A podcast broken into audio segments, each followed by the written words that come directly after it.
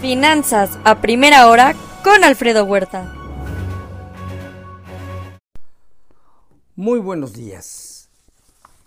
Año 2, día 24 de la guerra. Sigue la batalla en Bakhmut. China ayuda a abastecer eh, eh, suministro de drones a Rusia, mientras la Unión Europea aprueba otorgamiento de municiones por dos mil millones de euros a Ucrania. Ayer comenzó una visita de tres días de Xi Jinping a Vladimir Putin.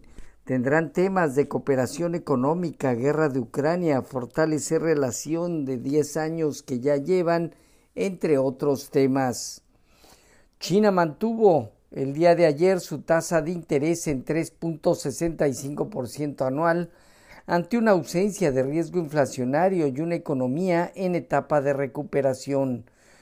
UBS comprará Credit Suisse por 3.300 millones de euros, hoy estando ya en auditoría.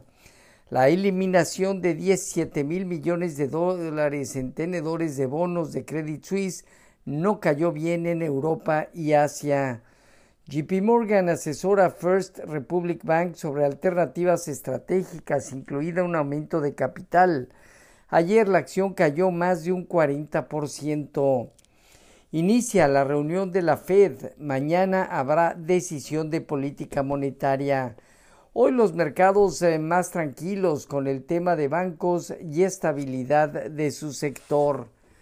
Inclusive reacciones importantes se generan con alzas en Europa alrededor del 5 o 6% en la banca.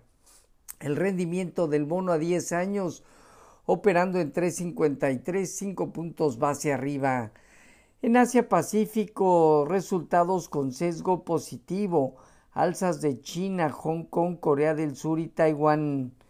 En Europa dominan alzas que van desde 1.2% eh, eh, de algunos eh, mercados hasta alzas del MIB de Italia del 2.2, el IBEX de España 2,5% y cerca del 2% arriba Francia y Alemania se moderan indicadores de sentimiento económico en la zona euro y Alemania en marzo. En lo que se refiere a divisas hoy, un índice dólar negativo 0.2%. El euro operando en 1.078 avanza 0.6%, la libra marginalmente negativa. En materias primas, el petróleo intentando reaccionar el WTI alrededor del 0.6% arriba en 68.2 dólares. Hoy en metales, el oro en 1972 dólares, medio punto porcentual abajo, la plata 0.2% negativo y el cobre 1.7% de aumento. Ayer operaron mercados a excepción de México. En Estados Unidos cierres positivos de las bolsas en el inicio de semana donde la Fed decidirá política monetaria. La curva de bonos del Tesoro rebotó un poco mientras el índice dólar ha venido cediendo terreno.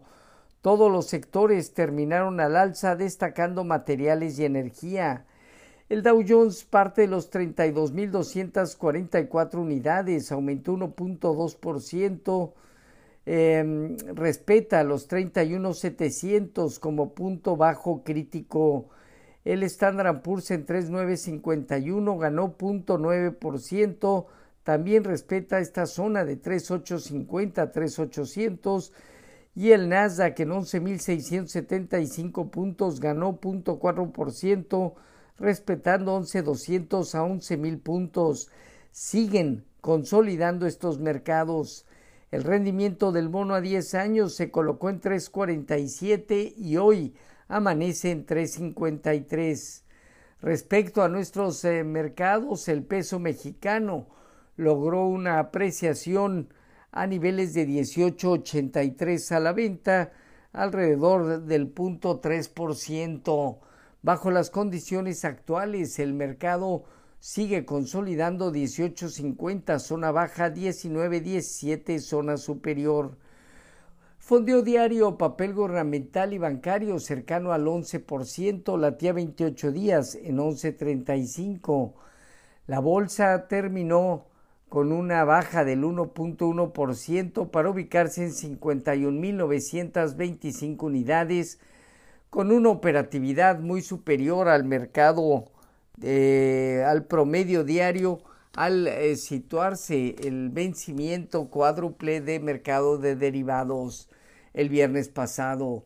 Bajo las condiciones actuales, 51 251 mil puntos, zona baja, 55 mil unidades, zona superior. Tasa riesgo País de México en 316 puntos. La Secretaría de Hacienda, eh, a través del eh, subsecretario Gabriel Llorio, avanza, dijo que avanza en la reforma del mercado de valores para atraer más empresas a capitales y a emisiones de deuda. Hoy venta de casas existentes, eh, reservas semanales de crudo por parte del API, básicamente emisión de bonos a 20 años en México, las reservas internacionales. Los futuros se mantienen entre 0.6 y 0.8%, Dow Jones, Standard Poor's y Nasdaq un tipo de cambio operando alrededor de 18.69 a la venta, 0.6% de apreciación. Así, finanzas a primera hora con lo más relevante hasta el momento.